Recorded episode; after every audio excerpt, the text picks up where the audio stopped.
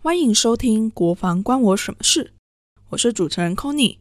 在这个单元中，你可以听到关于军事最新概况、国防武器介绍、敌军动态。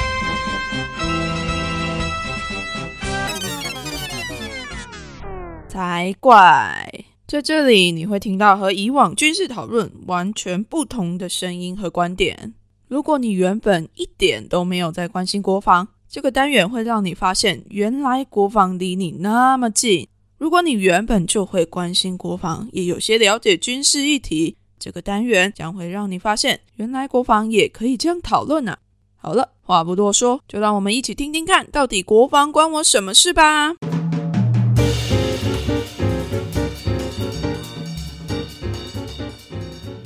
欢迎来到国防关我什么事？我是 c o n y 这集算是国防关我什么事的某一个里程碑吗？因为已经做到了第二十集了，我陆陆续续也邀请到非常多不一样的来宾来跟大家一起聊国防跟其他领域之间的交集。那我觉得今天这个来宾非常特别，我等一下再跟大家介绍他到底是谁。我现在就要先来问这位来宾，就是我每个国防官有什么事都会问的三个问题。第一个问题，你觉得如果把国防部拟人化，他会是怎么样子？就是一个有点老，然后很凶的人，很凶的人，对，很凶是指口气语气上面权威啦，就是一种我们很像那种传统典型男性，然后很阳刚，然后很古板的。那种，嗯嗯，老一男，对，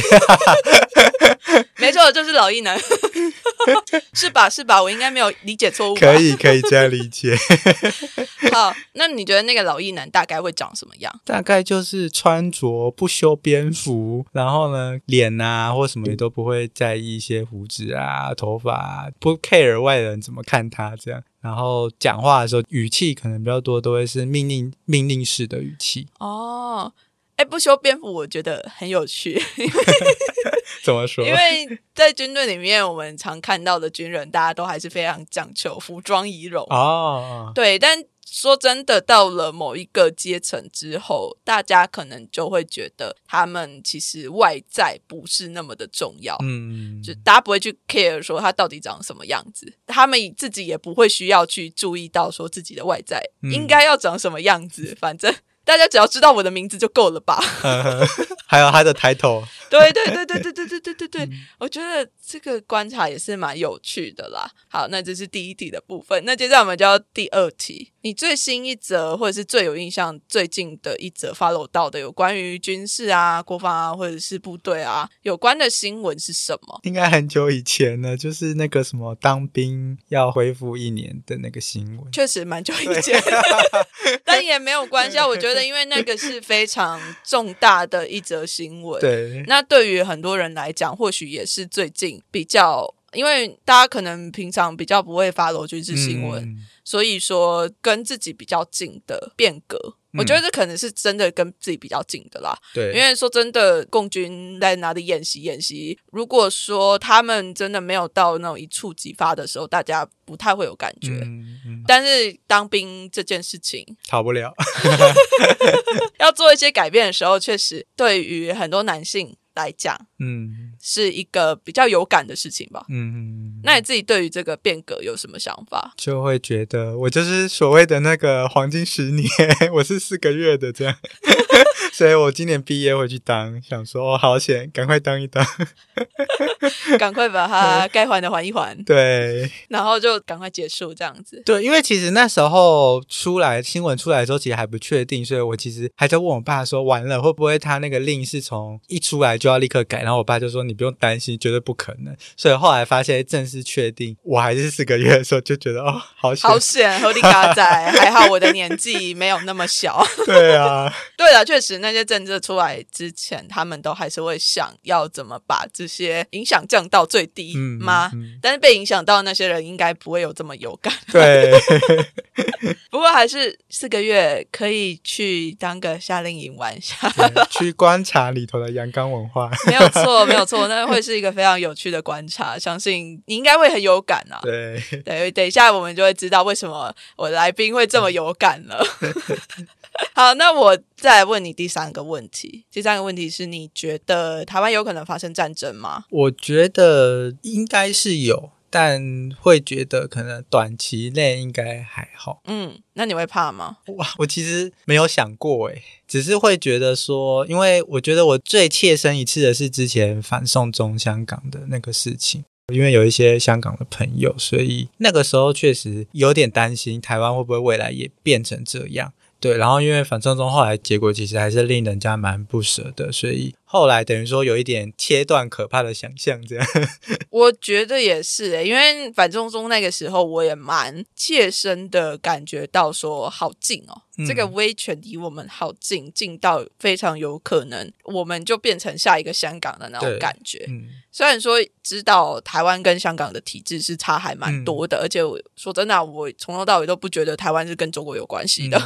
但是它还是一个离我们非常靠近的一个事件啊。嗯，我之前去香港的时候，我还有去参加他们的有点像游行吗？还是倡议？反正就是那种他们那个不合作运动啊。对我去他们的商场啊，然后听他们唱《愿荣光归香港》之类的，就是觉得天呐，他好近哦，近到我觉得，而且。身边的这些人长得都跟我差不多。对啊，因为因为像那时候反正中几个大的主场。那个中文大学嘛，或是理工大学，其实刚好是呃两年前我就是去那边玩，因为我出国都很喜欢去大学，所以其实，在那边有很多回忆。所以那个时候回来后，看到那个 YouTube 啊，或是新闻直接播，是这些校园直接变战场的时候，那个内在其实那一阵子身心影响蛮多的。嗯嗯嗯，可以理解，因为我那个时候也是那几天去香港，我晚上其实都没有睡得很好啦，而且我住的地方就离那个太子站。还蛮近的，所以就其实经过的时候都会看到很多人在那里悼念，就觉得那整个氛围是一个非常很难过，但是好像大家，但其实我觉得我自己是可以看到里面还是有一些动能存在的，就大家没有放弃他们的希望，然后没有放弃，就是每天晚上在那边抗争，或者是聚集在他们的警察局前面。去做一些倡议什么的，就算可能真的很可怕，因为有时候他们倡议唱到后来，就会有那个武装警察，嗯，真的出现在你面前，然后拿着警棍在那里挥啊挥，然后叫你不要拍啊，然后甚至是有的人就被抓走了什么的，就真的在我面前，我就觉得天哪，这是他真的是一个很强烈的社会运动的动能在我们面前出现，所以说这个香港的反送中的部分。算是提醒你，让你会觉得说，哎，战争其实离我们可能不太远。对，就那大概是我人生觉得最近的一次。嗯嗯嗯嗯嗯，它确实也蛮近的啦。对，至少比太阳花还要再近一点 时间的部分啊。虽然不是发生在自己的国土上面，但是还是会有一些跟我们使用类似语言的人，然后跟我们使用类似文化的人是在遭遇相似的事情。那我自己也是觉得战争有可能会发生，而且说真的，有人会问我说会不会怕，然后我就说我当然怕，我怕死了，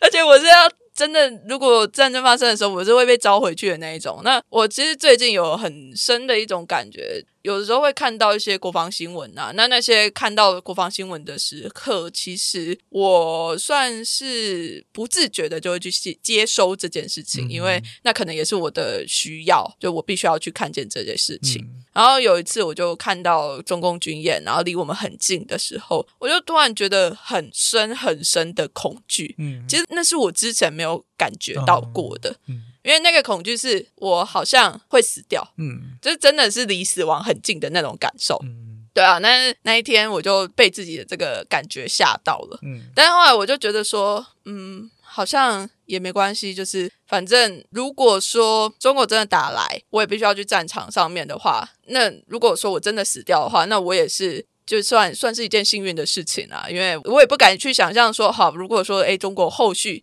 到底这些战争后面会发生的什么事情？对啊，所以，嗯，好像死亡就没有那么恐惧了。嗯，对啊，我只是想要跟大家分享说，诶，虽然说我们现在都还是在做一些国防议题啊，或者是一些其他议题的倡议，但也不代表说我们就真的那么没有恐惧、没有害怕。但是反过来，我会觉得说，这些恐惧啊、害怕，其实很多时候是我们继续往前的很大的一个动能。嗯能力、能量。那我觉得这个方式也可以扣回到等一下我要介绍这位来宾的生命的一些部分吗？嗯他也是因为某一些自己的过去的经验，然后就开始了做一些研究，然后甚至是就直接去面对自己所害怕的事情，或者是觉得不舒服、很深、很深刻的那种感觉到的一种恐惧的感觉。嗯，再来，我就要直接来介绍这位来宾了，我不要卖关子了，好累哦。好，相信应该大家有听过，就是军警一家亲的这个说法。军人还有警察这两个工作，其实性质都非常的类似。那这个工作场域也都是充满男子气概的地方。而且我自己有认真的去查，警校读完了之后啊，基本上好像就不用再服一些正式的兵役了。嗯，好像就是再去服个两个礼拜的什么替替代代役就可以了。所以这两个地方、这两个空间，好像它是一个各自独立，但好像又很相像，就彼此都在交流，但是我也不知道到底交流什么东西，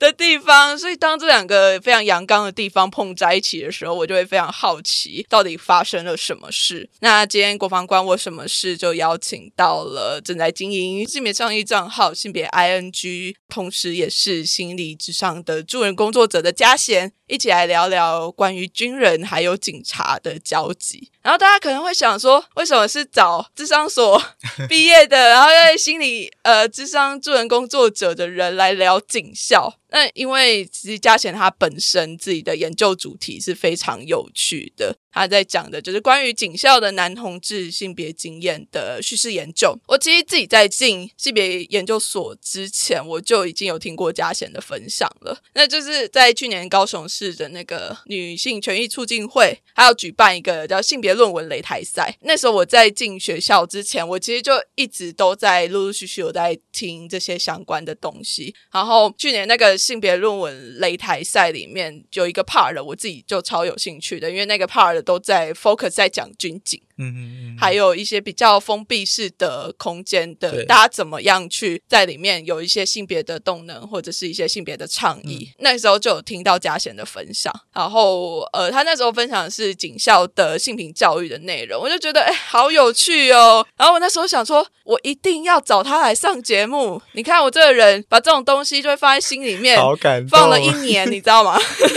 很感动，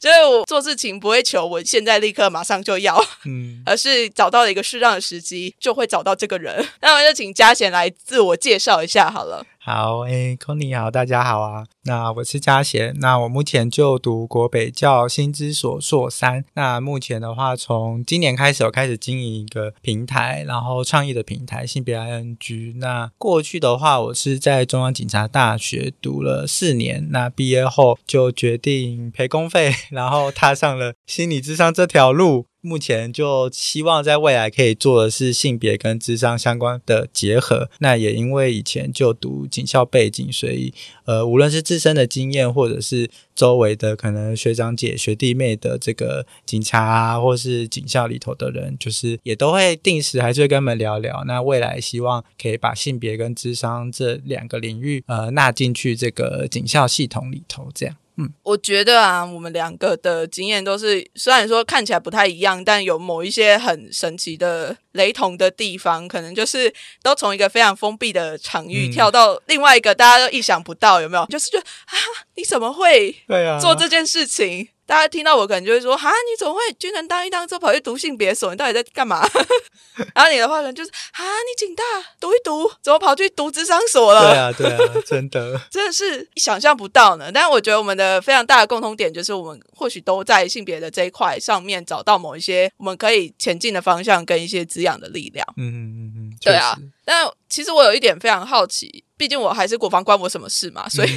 还是想要来提一下，因为国防和警察系统，就是国军系统跟警政系统，好像是两个非常独立，但是彼此又好像有一些连结的地方。它好像是两个非常重要的所谓的维稳系统，但同时也是代表是威权的存在啦。嗯那你那个时候在警校的时候，有没有类似国防教育或者是一些军事教育跟国防有关的想象的东西呢？几乎没有诶，虽然我们会说我们的训练是半军事化训练，然后我们也都会有基本教练课啊，但那个就是服装仪容，然后警歌演唱等等。但真的要去谈到可能国防的东西，高中还比较多，警大里头好像比较少。哦，那你们警大到底都在上什么？就是跟警察有关的，擒拿术之类的啊，就是那个是体技嘛，就擒拿或是摔跤、柔道这些体技基本的要会。就它是学校的必修门槛。再来的话，就是一些警政上面的专业，例如说犯罪预防啦、犯罪学啦，然后警政相关的，就是真的几乎都聚焦在警察。哦，你看，这真的很不熟哎，你知道吗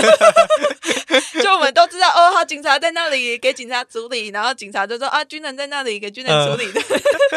但其实我们彼此都不知道对方到底在干嘛。对我也不太熟那个军校到底在教什么，但我们有基本教练啊，我们基本教练还是一定会空甚至半天的时间都在做基本教练。嗯，但我自己觉得说，就是为什么要一直做基本教练，我自己不太理解。一周一周两小时吧，每周都有大一到大四都有这样。对啊，对啊，对啊。但我们有更多的是很多的军事训练。那你们有分科系吗？有，我们其实有分科系，所以其实就看你是什么科嘛。那因为像我是犯罪防治系，所以确实就学到了蛮多犯罪学跟犯罪防治相关的专业。可能还有外事系啊，或者是消防系啊，或者是行政管理系、法律系这些都有。就其实戏蛮多的哦。但我觉得你们的戏好像都比较特别，应该说。在学的时候，其实我说名字听起来蛮特哦，对啊，名字听起来都很酷，对。但是他们毕业之后，大部分就是当警察，或是当监狱官，或是当警校人员，大概就是这三大类这样。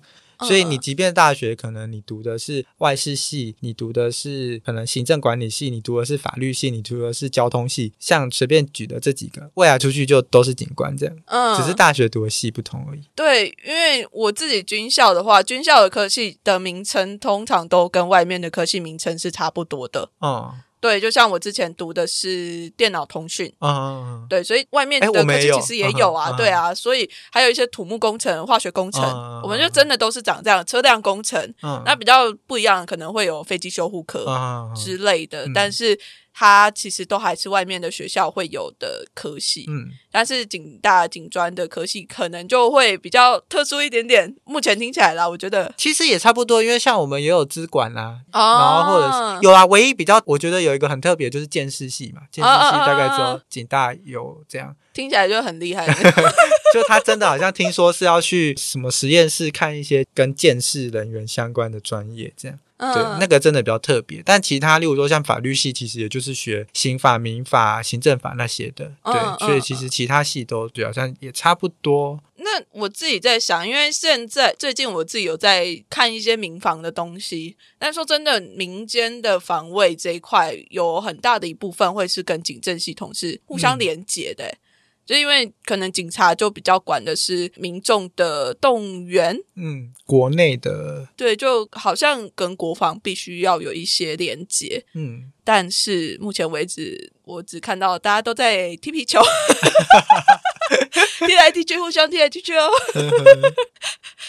开玩笑。但是你知道，就是到目前为止听下来，我们好像真的警政的部分跟国军的部分。的联系还是不是那么的密切？其实我觉得蛮少的。虽然大家都说军警一家亲啊，军警军警，但其实没有诶。这真的是两个体系完全不一样的体系。可能大家遇到的时候会觉得说，我们好像很像、很类似、很像双胞胎兄弟，但其实完全没有血缘关系。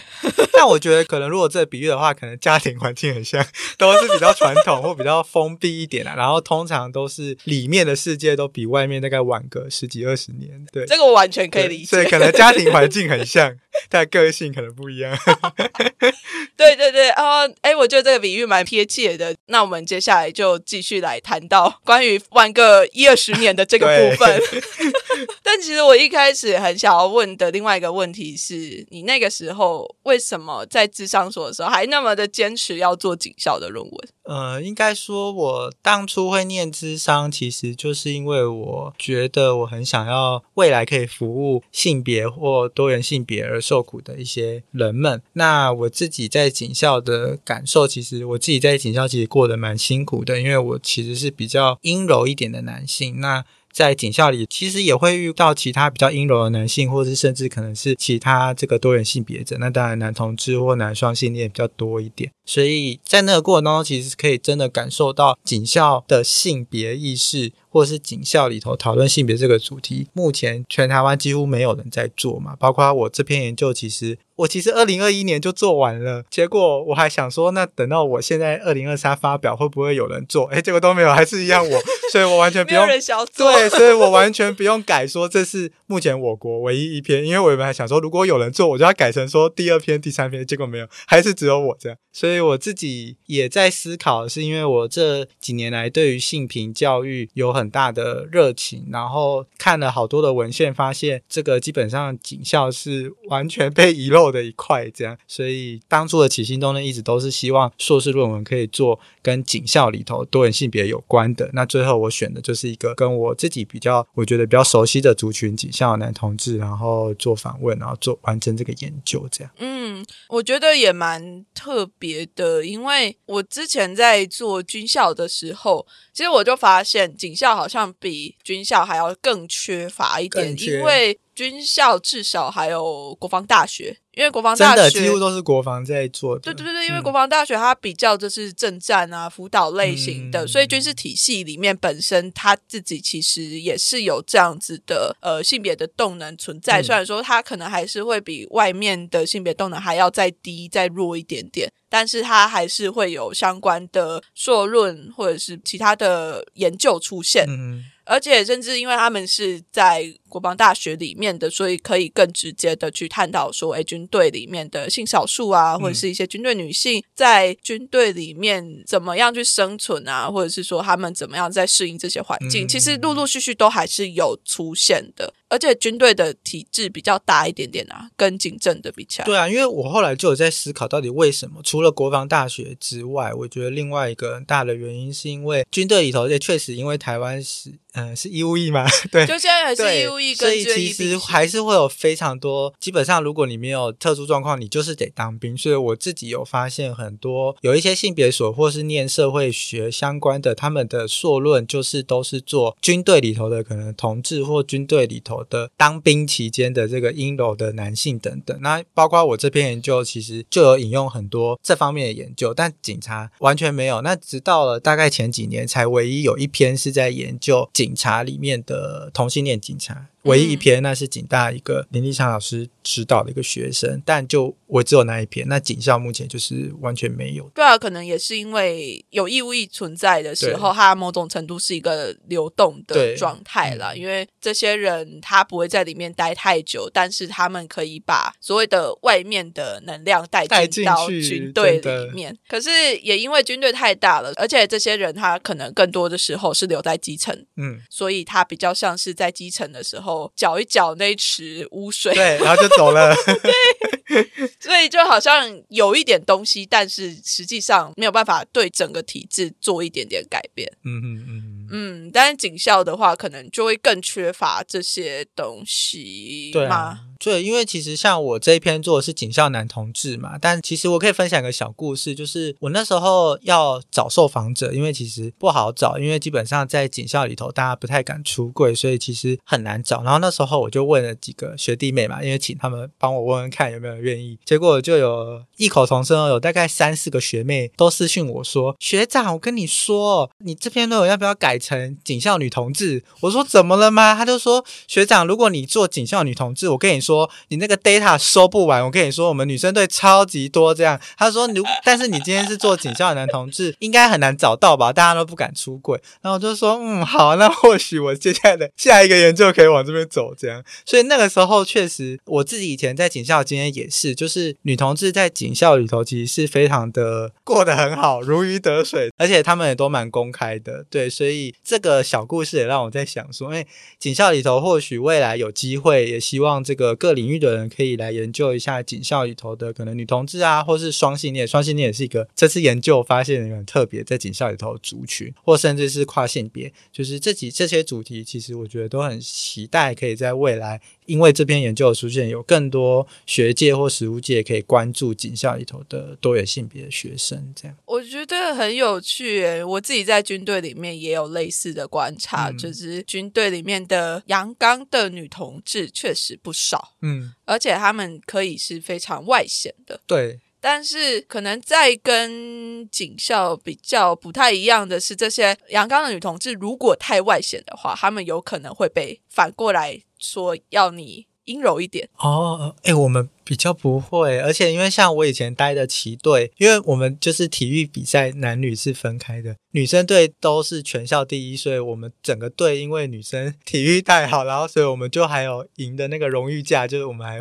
获胜四年里头最强的这样，所以其实就是很会运动、很阳刚的女生在。如果以我自己当初那一队来说，其实是非常受欢迎，无论是长官啦、队部啦，或者是同才们，其实都很喜欢他们，而且他们就是都为队争光，就是很厉害这样。我觉得很很有趣，因为女性在这样子的环境里面，有的时候反而会更需要去表现自己。对，有这点有这点，在我的论文里面也有提到，就是女生们其实在这个警校里头，不止他们，诶，因为通常女生进来警大的分数比男生高。是啊，军校也是对，所以其实有好多像我自己知道，我那一届或是我的上下届有很多都是高中都是念北一女中这样，然后就是他们第一志愿就是念警来警大这样。那他们进来警校之后，除了成绩上好像理所当然就应该赢男生，体力上也不能输太多，甚至是也要超越。所以其实之前确实，因为我在警校跟女生也都蛮好，确实有听他们说，其实是压力很大，就是。你体育要顾好，然后你的成绩当然又不能输。如果你体力输，可能还稍微别人还觉得 OK 的过去，但如果你是成绩输给男生，很多人就会觉得说你在干嘛这样。对，然后就觉得好一个女生怎么可以成绩这么差呢？对啊，我就觉得说好辛苦，就他两方面都要顾这样。对啊，这个我自己完全非常深刻的体会到，因为我也算是那时候算是。那个学校里面成绩最好进去的人，所以所谓的优秀政治啊，你必须要很优秀，对，才能够好好的活在那个空间场域里面。然后大家才会看到你，然后就觉得说，哦，你女生就是好棒棒，你女生就是哎，可以待在这边，因为你很优秀。就是他其实反过来还是会对于女性会造成很大的压力跟压迫。就是哦，你如果表现差的时候，你很可能就会被除名，就是哦，你不好了，嗯，对你好像变得没有那么适合待在这里了。那个时候，其实我很困扰的，就是我的体能其实不太好，所以我就觉得天哪，怎么办？我要一直去很努力的加强我自己的体能，不然我会被大家贴上一个就是你只会读书啊，对对对，然后体能很差，然后。身为一个军人，你怎么可以体能那么差的这种？你知道这种话都一直魂牵梦萦缭绕在我那时候的脑海里面，但我真的很痛苦，因为我在跑步的时候，我就觉得看我好想去死哦，就很辛苦啊。但是现在也都走过来了。好，我觉得可以再回到女同志的部分，军校里面也有类似的状况，就是女同志们蛮好被接受的。蛮容易被这个阳刚的环境接受，而且是只有阳刚的女同志。对，因为阳刚被鼓励的。对对对对对对对对。所以如果说男同志要在军校里面生存的话，他要不就是不出柜，嗯，要不就是很好笑、很厉害，嗯。因为我们那时候就有一些男同志，他们是很外显的，然后外显到他们就可以直接在什么晚会上面热舞啊什么的。对，那我觉得某种程度对他们来讲也是一种保护色。就他们在某一个地方表现的很出色，他们可以让大家喜欢他们。嗯，他们的男同志的这个身份好像就比较不会被关注，比较不会被在意。确实，因为这次我受访的时候有。有一位男同志，他就是跟我说，因为最后我请邀请他给未来的，诶，如果未来有警校长，就是看到这篇研究，就是有没有给现在也还在警校里头的同志们的一些建议。他其中给了一个建议就是说，你一定要找到一个你比较优秀的点，因为他说，如果你好好的发展一两个，那大家关注就会在那个点上面，不会关注你同志身份这件事情。那就我的观察，其实蛮多男同志，诶，要么可能他真的很阳刚或很会健身，但这个在警校里头好像比较少一点，比较多通常都是成绩很优异，有些都甚至都是超过女生，就成绩优异，不然就是他们去选那个警校里头会有那个一些公职干部或者是一些当学长的那个职位，这样或是什么社联会啊、系学会啊什么，就是握有一些头衔。那当你握有这些权利的时候，其实有的时候人家虽然知道你是同志，但因为你其他这些东西表现太好，别人就不太会去挑你的毛病嘛，或死钻了你这点打这样。但其实我在听的时候是觉得有点有点辛苦，就觉得说，是啊，对啊，好累哦。它某种程度是一种回避的方式啦。对啊，但是这也是一种生存的法则吧。真的，如果就我自己现在在学的，就是这这是一种能动性的展现，对 对对，他会在这中间可能有很困顿的地方，但他们想了另外一个方法去让自己可以被看见，但是又把那些哎其他人不喜欢的地方把它稍微收一点。嗯，那这其实也是还蛮需要的吧，就是很多的异性恋者应该是没有办法想象这件事情的。嗯，我自己过往的经验也还蛮多，都是这个样子的。只是你知道吗？我现在脑袋中一直在想，男同志，我真的那个时候好像就只有一两个、诶，我自己现在回想起来，脑袋里面能够想到的军校里面的男同志、真的不多、诶。或者是哎，你这样突然让我想到有个经验是，其实我有观察到有一类人，就是哦，他们不是我的受访者，因为我的受访者是一定要是自我认同自我认同，而且就是我访的这四个，其中有三个其实都已经有出轨的这样。但他让我想到我以前在大学期间，我那个棋队其实有一两个非常明显，就是全世界都知道他是，但他当时就是完全不会承认哦，即便所有人连队部啊、同学啊都觉得他们应该就是男同志，吧？对，而且而且他们从各种的行为举止，反正你就是觉得他就是，但是他对，但是他就是会打死哦，到毕业前他打死都是都不会宣称自己是，但其实。我那时候有一次有用软体上面有看到，然后就在思考说，就是他其实这么外显、这么明显，但是他坚决不说，然后后来就发现好像某一种程度也是一种音译方式啊，就是不管别人认为我看起来就是多么的像，我只要坚称我不是就是不是，那至少。未来如果我在猜想，如果毕业啊要去可能警局或什么服务，至少他可以自始至终可以跟别人说，哎、我我不是，但有可能他内在是啊，但是可能他对外宣称是不是？那比起他直接公开的就出柜，可能会受到的歧视或是压力，可能会相较少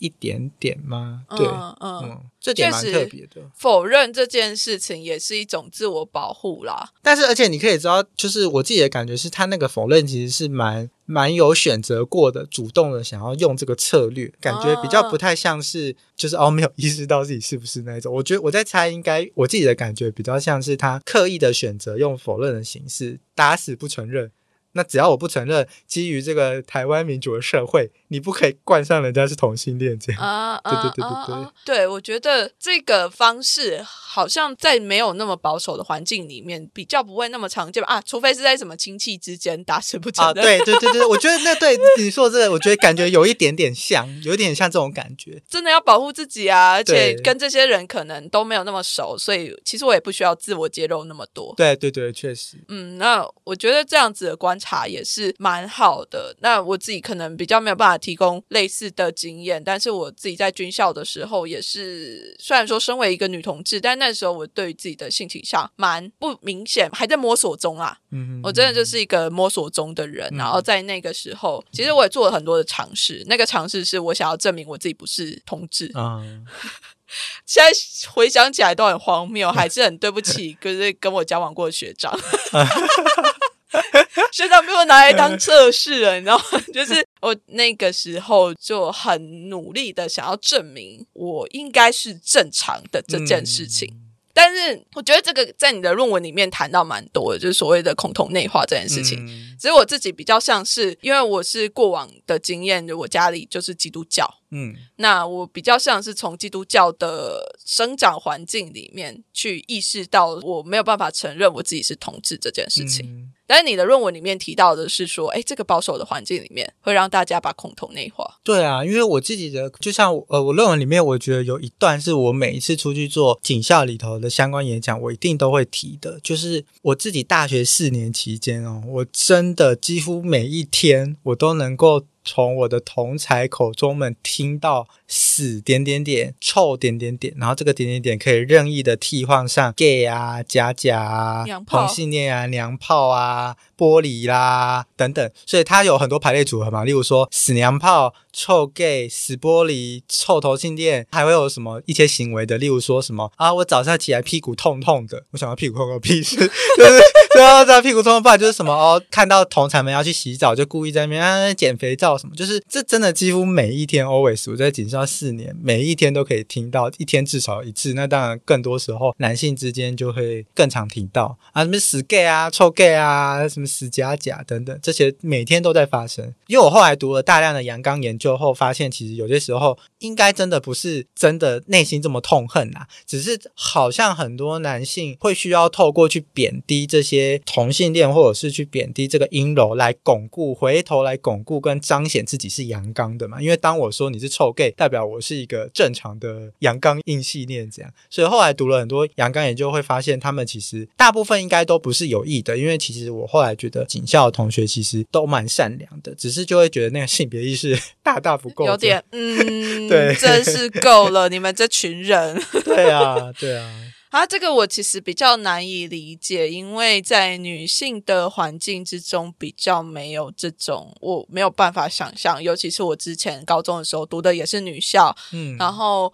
我就算进了军校之后，我们的整个环境都还是女生中队，嗯。就都还是跟女生一起的，所以我可能是要到了下了部队之后，才更明显的有感觉到类似这样子的贬低阴柔、嗯。贬低同志的行为吗？可是因为到了部队之后，大家我我觉得我自己下部队的那个时候，其实台湾的性别主流化已经进展到了某一个程度了，嗯，ino 气质的霸凌已经没有那么明显。嗯我好像印象中比较没有听到像你刚刚讲的那一些词汇的出现，但也有可能因为是我自己是女性的身份，嗯，所以他们也不会在我面前讲，因为那些那些词汇针对人根本就不是我，女性没有被他们放在眼里。对，回到刚刚提到，就是说，因为男性们用这些词汇，其实是为了回国来巩固自己的阳刚，所以其实像我刚刚说，这些真的几乎都是在寝室里头发生，或者是只有男生出去吃饭，男性之间会发生。通常有女生在的时候，我确实比较少听到他们会这样讲，他们会比较收敛一点，对，会比较稍微收敛一点点，我觉得会是收敛蛮多的啦。好，但因为如果说他们用这样子的方式在巩固他们自己的男子气概，那为什么他们不会在女性面前出现这些话语？我知道，因为女生不是他们的对手，所以他们根本也不需要对啊，不需要啊，对，不需要，因为就算是在阳刚的女生，在他们眼里也还是女生，对，也都是女生嘛吧。对，也还是女生。怎么样都高你一等。对对对对对，我觉得这个部分又扣到了警校，我觉得里头另外一个非常父权，或是我觉得有些厌女的部分了。就是再怎么样，你女生再怎么优秀，再怎么样，刚为队上赢得再多的比赛，你终究是个 女生。对对，对这个也在军队里面超级明显的。就算你再怎么优秀，你还是个女生。对啊，然后我自己身为一个生理女性，在军队里面的感受也是非常非常的深刻的。只是我自己在军队里面的时候，我没有办法去说出来那个到底是什么感觉。嗯，但后来在退伍之后，我才慢慢去梳理，就发现，看那就是厌女，嗯，真的是超厌女的。只是她就会藏在一些比较细微细小的言论之中。对，我现在回想起来，在军校的时候，其实我曾经，因为我那时候是真的很优秀，不不是我自己在讲，因为那时候。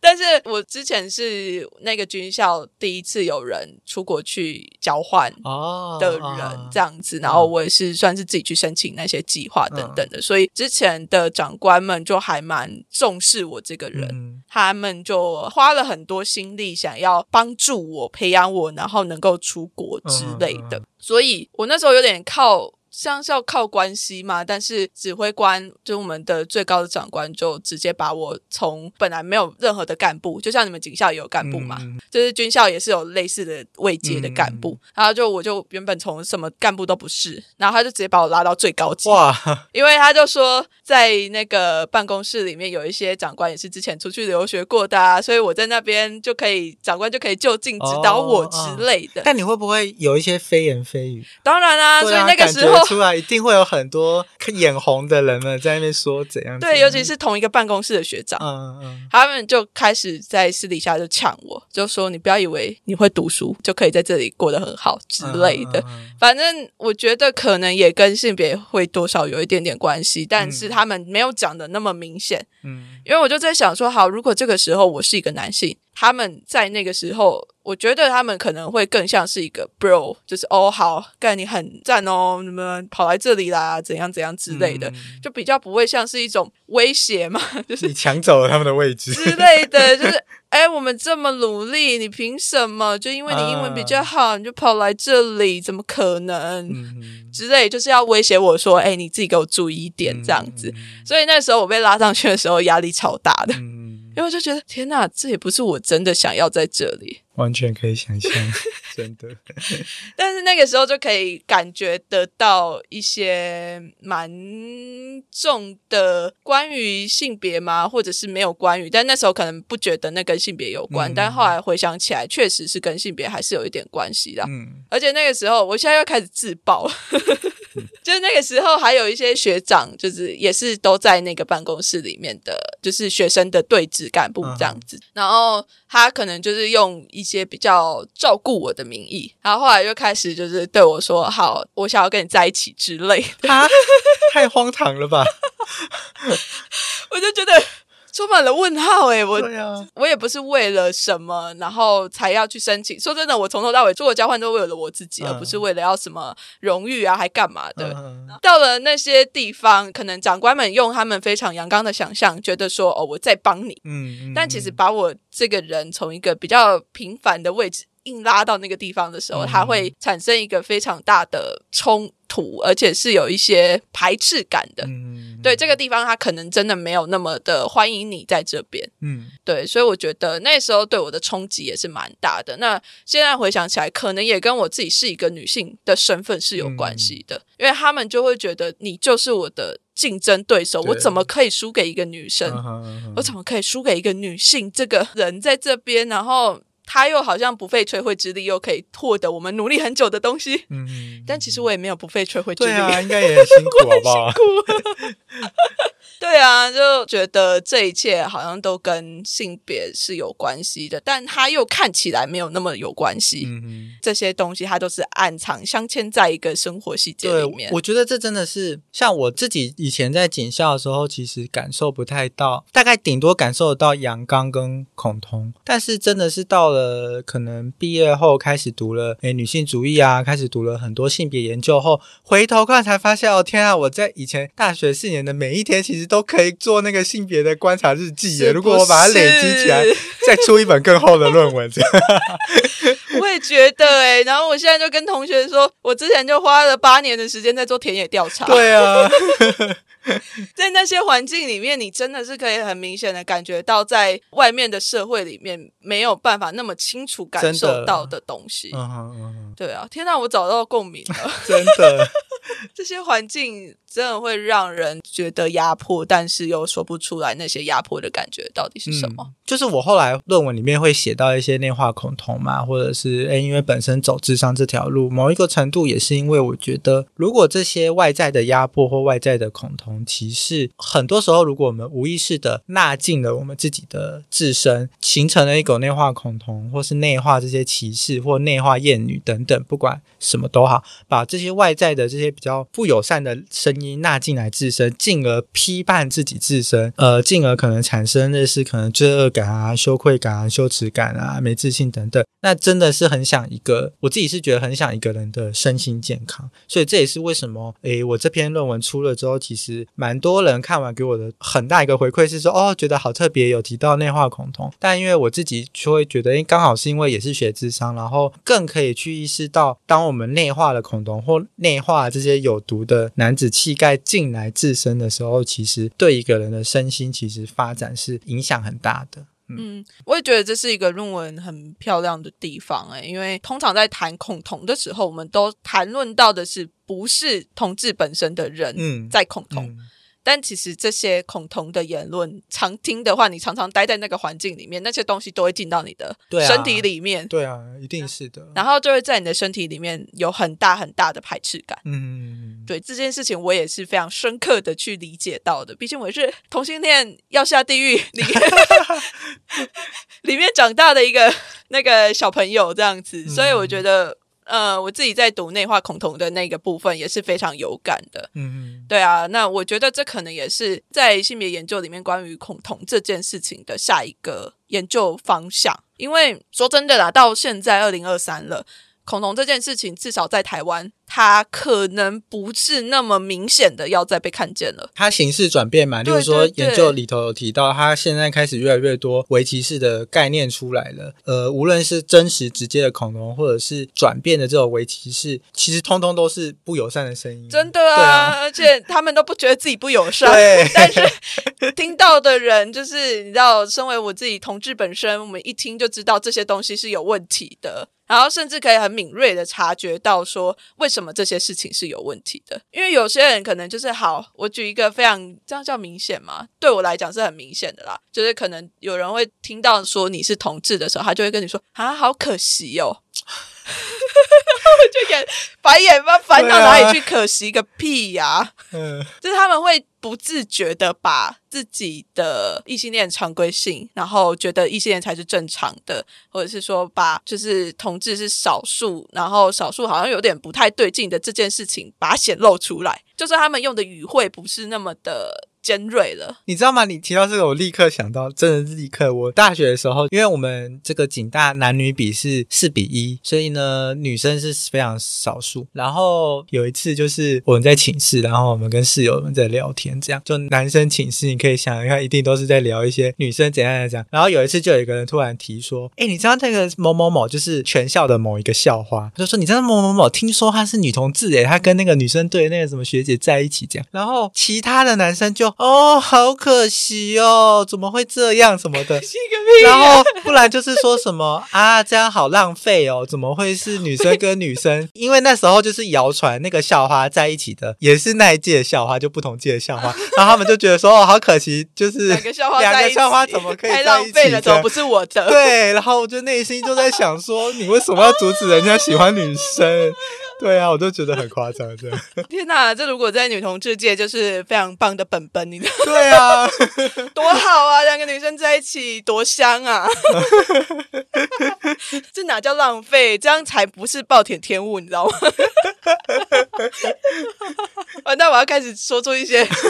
那个政治不正确的话。对，我就觉得这些事情它确实是非常优为淫为的存在的。对，但是很特别的是，像刚刚提到，就是 A，，像同。样一间寝室讲到女同志嘛，就是 A，，小花小他们会觉得就是说不会有歧视的言论哦，不会说什么啊什么死同死女同志死蕾丝边不会，但是如果提到的是两个男的在一起，就那些话就来了，对，所以在那个当下，我就更觉得说哦，好恐怖，他们两边展现的歧视的内涵其实不太一样。对女生这边的，真的比较已经走到了比较为歧视，或者是比较不是直接口语的直接暴力，但是对于男性这边就讲的很难。听嘛，就是什么会不会有艾滋啊？就到什么年代了，就是警校学生还是都还在艾滋？哎，这个这个很夸张哎！我跟你讲，公投的时候，那个时候我超生气的，因为有一些我原本以为是友善的人，然后他就来跟我吵艾滋，哎，我就超生气了。他就跟我说，哎，他不支持同性婚姻，是觉得说可能会有更多的艾滋散布。然后我整个脑充血，我就一整个在用文字讯息跟他吵架。网友吗？不是，是军校的同学。我跟你说，那我们更夸张。我那个研究里面有写到，我们有。直接有教授直接说，哎，你们男同志吼就是艾滋比较多啊，所以大家不要当男同志这样。就很扯啊！他是教授哎、污名化，对啊污名化，就是不是教授就有性别意识。就觉得说你好歹也是一个 PhD 毕业，然后呢，因为犯罪学的教授比较多都是做社会学研究，因为台湾的犯罪学比较多都是走社会学的典范，就觉得说你社会学到底有没有学好？为什么你到现在还有这种发言？我真的是不懂。他在他看卡加比亚奇啊，都不知道读到哪里去了。我想超傻眼的这些很奇妙的恐同言论，而且不止我诶、不止我那一届，因为我的受访者在论文里面我有提到，他就说他坐在底下，他真的无地自容，因为他其实有出柜，然后老师讲到的时候，全班都回头看他。他根本就没有在在意台下有没有性少数的学生啊。这种教授真的是应该要去检举一下吧。啊，可是我们没有性平法，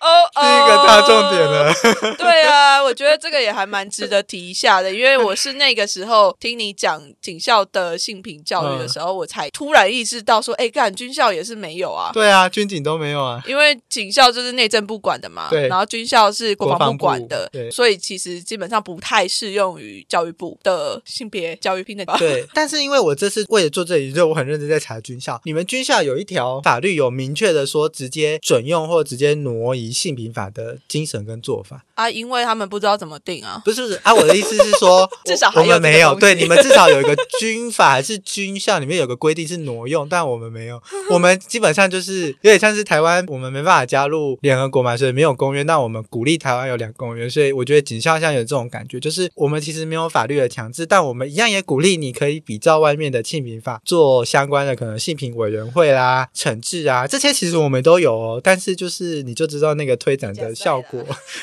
效果怎么样了？这样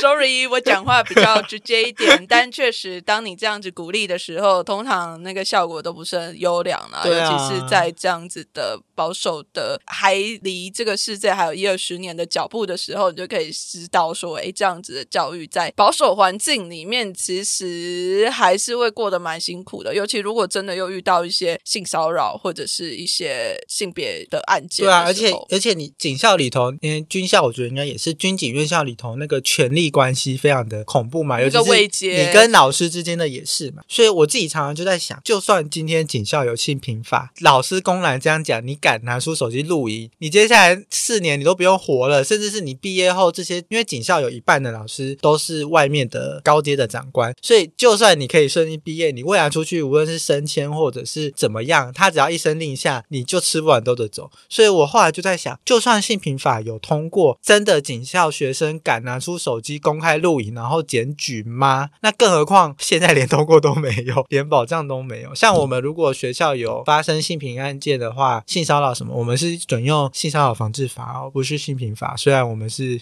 学学校校对，但我们完全不是用性平法。但当初性平法的出来，就是因为知道了这个学生跟老师之间权力不对等才出的嘛。但我们明明两所警校都还是学生，但是我们没有办法享有这个性平法的这个保障跟权益，这样你知道军校更可悲的是，他连手机都不给你用，就是你 没得你连，拍照都没得拍，对，然后你拍了还会去追究说你这个照片怎么来的，你的手机为什么没有上锁？那你只能赶快抄手稿，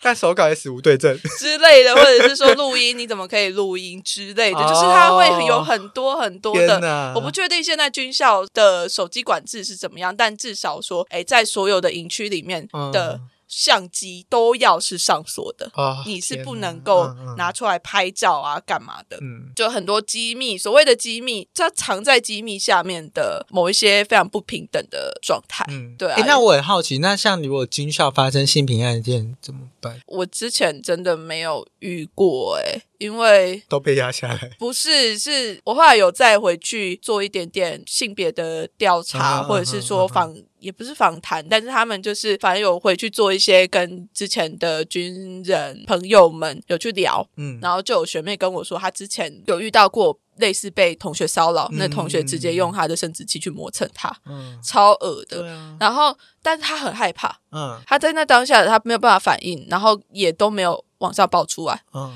她是一直到你看过了这么多年之后，他才跟我讲。对，所以说我觉得军校的所谓的没有性平案件，不是真的没有，嗯，而是他完全就是奠基在一个女性的晋升上面，嗯，或者是性少数的晋升上面，而所产生出来的哦，我们好像很平等，或者是他们甚至觉得这有什么好当案件的？之类的就很疯狂啊！我都觉得，我都觉得在军队的这个场域，性骚扰案件真的要成立，它不是一件容易的事情。我自己一直都有在关注国防部他们提出来的性骚扰的案件什么的。嗯，嗯嗯然后就有新闻报道说什么这几年来暴增啊，还是什么？但暴增其实一年也就才几百件而已。嗯就是你知道国军这么大，然后一年也都才几百件，我都觉得这些根本就是黑数一大堆吧。大家有可能就是在爆出来之前就已经被劝退了。对啊，所以不是暴增，是本来就有，只是终于被看到而已。但是也没有暴增啊，你知道吗？嗯就对我来讲，这些数据都已经少到不可思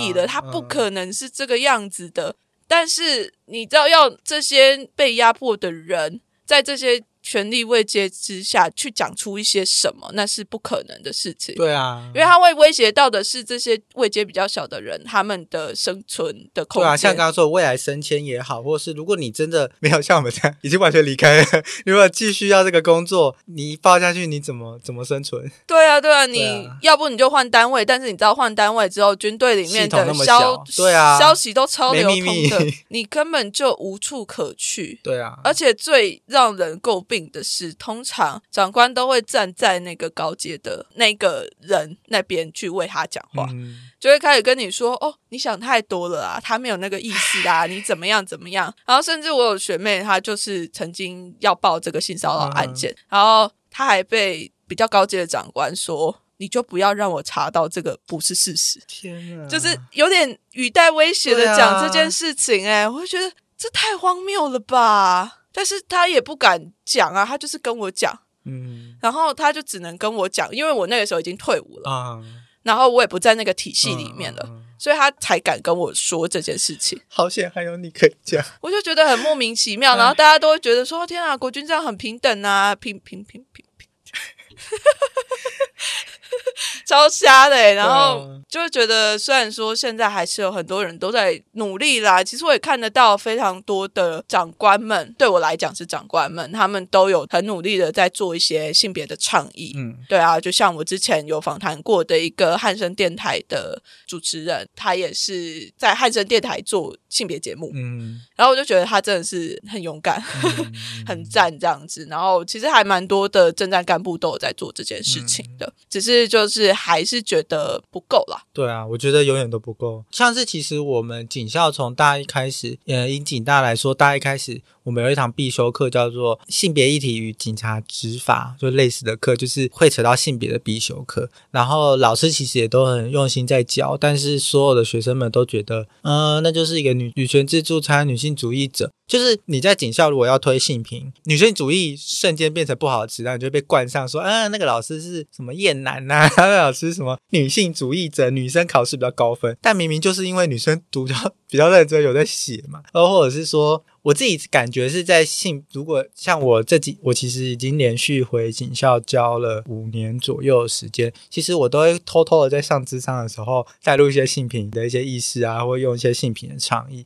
然后我其实也有点担心，我会不会被他们冠上我是什么极端的女性主义者？但因为我教智商，智商有个学派叫做女性主义治疗，所以讲到那边的时候，我就会大肆的说这考试会考哦，这大家要听哦，然后就以考试的角度，顺便也推销一下女性主义治疗。然后后来发现，其实学生的回馈是觉得很不错，就他们会觉得哦，跟他们以往想象的女性主义好像不一样。原来女性主义不是只关注女性，女性主义要踏伐的不是全部的生理男性，女性主义要踏伐的其实是父权体制，对，权跟异性恋霸权跟权力，对。所以我发现其实还是有可以可教化的空间，只是那个力道或者是那个方式，你要怎么拿捏，就是我觉得真的是。在可能我猜，可能在军警体系推性别的时候的一个要持续努力跟练习还有尝试的部分啦确实，确实，你可能没有办法一开始就像我自己在性别所受的这些教育一样，这样啪啪。没办法，他们 会觉得你，他们会觉得你是极端的女性主义者。没关系，我就是 没有啦 开玩笑，我我觉得我自己从体制里面出来，我也可以蛮明显的感受到这件事情，就是它必须要是一个慢慢来的，真的。然后它也必须要是一个找到某一个平衡，然后你去慢慢的改变这些体制上面看起来不平等的状态。对啊，而且你要从他们的需求吗，或是他们的。像我现在就几乎都从心理健康切，就很好切。对对对。像我我我现在最常切的就是我跟异性恋男性的警校生。工作我其实基本上我最常切的就是一直阳刚，真的好吗？你这样都不能哭。你如果被劈腿、被兵变、被怎样、被怎样，你自己要怎么调试？然后我就会从这个角度切。哎，其实比较可以接受啦，就是很多一些男生其实都有这种可能长期交不到伴或者是交到但是被劈腿或分手的经验，那一定会难过。那从心理健康切，从这个有毒的男子气概切。我就发现他们比较可以接受一点点，是啊，因为他们某种程度也是在这个受害不准体制下的，对他们也是被压迫的一群，只是他们没有感觉到，因为他们同时有另外一种红利，是让他们没有办法去看见他们自己也是被压迫的那个人。确实，对啊，所以我觉得这就是为什么性平教育在军事院校里面。真的还蛮重要的吧？太重要了。对啊，虽然说我还是会觉得，就只在军事院校里面推性平教育，有点还是不太够啦。因为你知道，就是最需要这些性平教育的人都还是在职场嗯中，就是在那个现场。当然，我也会觉得说，在那个现场，你要真的去做沟通，好难。哎，你说的现场是指军队或警察？对对对，就是已经我如果是军队的话，可能就是已经下部队了。了解，志愿役的那些人。然后警察的话，可能就是已经在派出所或者是已经在其他地方服务的这些人，对，他们确实是，我觉得相较于军事院校的学生比起来，他们可能是更需要这些，但这那难度真的又太高。我现在都只能期待，我现在每一年教的这些学生们未来赶快当官，对，因为至少。至少从我有开始倡议的那一届开始的以后，我可以想象那个性别意识应该会比较好一点点。这样对啊，所以我们做倡议真的是，之前有朋友跟我说，做倡议永远要比谁活得比较久，真的真的要好好照顾自己。对啊，这样才可以看到这些未来改变的发生。天哪，天哪，为什么我要走性别教育这一块啊？我是不是应该要改去高一读性别所？开玩笑。对啊，我觉得我自己啦，也是因为我可能比较没有那么适合在体制内做教学，我自己有很明显的感受到，所以对我来讲，录制这些 podcast 的东西，呃，也是另外一种做性别教育啊，做一些性别倡议的很重要的一个空间跟管道啦。我觉得超重要的。对，所以说我们就是在各自的领域各自努力，然后 大家不要对军事院校或者是军警这些比较阳刚的地方感觉到失望。对啊，还是有人在努力的。嗯，而且其实我自己觉得这篇研究出来之后，我有收到一些回馈，其实很多人都觉得，哎，以前真的没有特别想过性平教育，警校被遗漏了。就是一般大学因为已经推很好，而且研究太多了，对，所以我其实自己去听性别演讲。讲啊，或者是在做倡议，我都会一直提到这个经验。然后我现在也发现，很多人是愿意关注的，因为其实军做得起来，其实警我觉得也是做得起来，因为毕竟军警，而且你看警察的文化跟 LGBT 多息息相关啊。游行的时候都要靠警察，对啊，所以多息息相关。拜托，哎，你知道。同游的时候，有时候路边都会有一些很可爱的警察，嗯，就感觉应该也是同志，然后他们身上有时候都爱偷偷带一些小小的彩虹小物。你知道我上次去你们高雄同游，然后就有一个警察，一个帅帅的警察，他跟我们骑了二十多分钟，他就是慢慢的在那边吹，然后一直在跟一个男生聊天，然后就聊得很开心这样。然后我们大家就看，就觉得哦，真开心这样。就他在假借着这个在维护，但其实就是在聊天，根本就在约会吧？对啊，我看他聊得超开心。就很可爱啊！我觉得有时候我们在游行上面其实是可以看到还蛮多这样子的警察的。嗯，对，就是他因为跟军队比起来，警察又跟民众在更对，其实是更接近。所以我其实不太懂为什么过去这么多年都没有在倡议。因为我自己其实是觉得，确实就像你说的，军警虽然很常提，但真的我觉得警察明明像是。派出所报案受理，我之前真的就有听过有一些很不友善的，只要他觉得你阴柔或是你是同性恋，你的案件都会被吃下来。现在应该比较不敢这样了，但是我就会觉得警察明明是保卫人民。但他保卫是异性恋人民吗？就是他应该是要保卫全国的人民吧？那是对啊，他明明跟民众这么贴近，但是从警校教育开始，或者是整个警察体系对于性别这件事情，就是没有太多的倡议。到了后来，我是发现其实警校其实每一年都会举办性平讲座，诶，我们警大的性平讲座，但性平讲座至少我在学的那四年，全部都是两性交往，那题目还是定两性哦，不然就是什么男女约会。会暴力防治之类的，之类，或者是不要当恐怖情人。直到了我毕业之后，有一年。那个举办演讲的老师有传给我，才发现，哎，终于有多元性别的讲座了，但是也很少。就是警察，即便现在在推性别，但推的也都还是两性。两性都什么年代了？就是还在两性。早就性别平等教育法改多久了？对啊，二零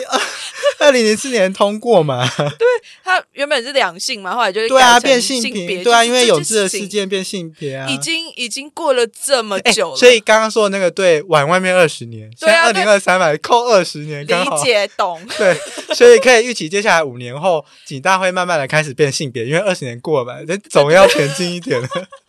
晚二十年，这比喻差不多，差不多，差不多，军校也差不多了。现在已经有慢慢的开始在动作了，只是就是速度有点缓慢，但是我觉得大家还是要保持着乐观的 心态嘛。虽然说这一路上走过来。确实，我们都是用我们自己自身的血泪斑斑的，真的走过来、踏过来，然后就跟大家现在这样子跟大家分享。那我其实还蛮期待说，未来的不管是读军校或者是警校的人们，都可以更自在的在这样子的场域之中生活。嗯，那我觉得最后你要不要来谈一下你的读书会或者是你的账号？呃，我从今年二月开始创了这个性别 ing 的这个倡议的账号，IG 账号，FB 也有。那创这个主要是希望，因为硕班也即将毕业了，然后我也期待说可以把这个心理之上的专业结合性别做一个对外的倡议。对，那当初会创性别 ing 是因为我觉得我期待，哎，未来每一个人，哎，如果点进去我的账号，你在看我的文章。的时候本身就是在接触性别，就已经性别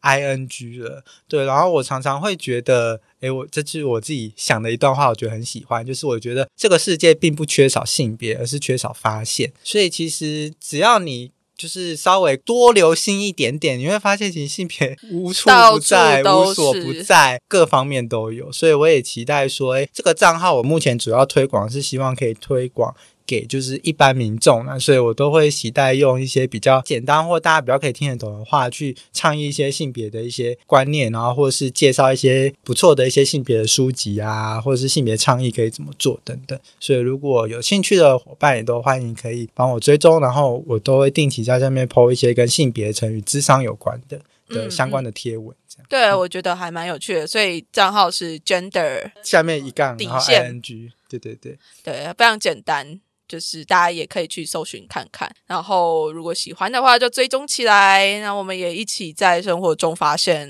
很多性别的大小事情。对啊，对啊。最后我觉得我也蛮想要对一些朋友说一些话的啦。可以啊，可以啊，当然。对于因为未来呃我们这集 Paxi 出来之后呢，我应该也会贴到我的这个 IG 上嘛，那可能我也会分享给一些。在警校里头的朋友们，我其实很期待的是，无论在无论你目前是不是在读警校，或是未来要读，或是已经读了，正在警校系统里头服务，那也无论你的性取向啊、性别气质啊、性别认同是什么，我觉得其实在这个警校跟警察的这个体系里头，确实很多时候会觉得有点辛苦，也觉得有点难熬。再加上假设你是。不敢出柜，或是有蛮高程度的内化恐同，我在猜这类型的多元性别的警校生，我觉得确实是会辛苦，但也像论文里头提到的，我们在做性别也是性别研究中，除了辛苦之外，也会看见人的能动性。所以其实在这篇研究里头，除了花了很大篇幅在讲警校里头的环境之外，也有一些篇幅是在讲因应这些环境，警校男同志如何因应跟调试。那里头也有列举很多因应方式，因应。指导，所以或许也期待这篇研究是可以抛砖引玉，期待未来有更多人可以投入这一块。那如果说你们觉得这个主题真的很重要，那无论是分享啊，或者是多去跟朋友们聊军警。